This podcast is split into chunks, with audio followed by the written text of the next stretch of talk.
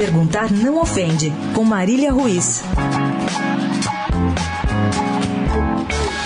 A seleção joga amanhã na França contra o Japão e desde segunda temos ouvido em coletiva nossos jogadores, quase em jogral, falar sobre os encantos de Tite. Ontem foi a vez de Danilo, do Manchester City. Perguntado sobre as semelhanças do brasileiro e de seu técnico no clube, Pepe Guardiola, Danilo só faltou fazer coraçãozinho com as mãos. De verdade, sem brincadeira.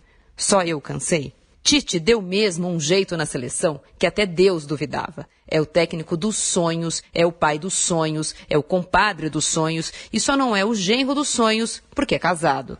Tite é de longe o melhor técnico brasileiro em atividade, está na melhor fase da sua carreira. Tem em mão jogadores talentosíssimos. Mas chega, meu povo, tá chato toda coletiva de imprensa é uma ode ao técnico exagerada. Sou suspeita para falar porque gosto dele, posso dizer que temos uma relação muito amistosa, mas o pachequismo nas entrevistas coletivas, do lado dos jogadores e do lado de vocês aí da imprensa, está beirando a empolgação adolescente. Qualquer dia ele vai estar na capa da Capricho. Menos Brasil. Perguntar não ofende. Alguém se lembra aí que ele convocou o Juliano, que já convocou o Tyson, que na seleção está o Diego Souza? Dá para ser menos fã. Marília Ruiz, perguntar não ofende, para a Rádio Eldorado.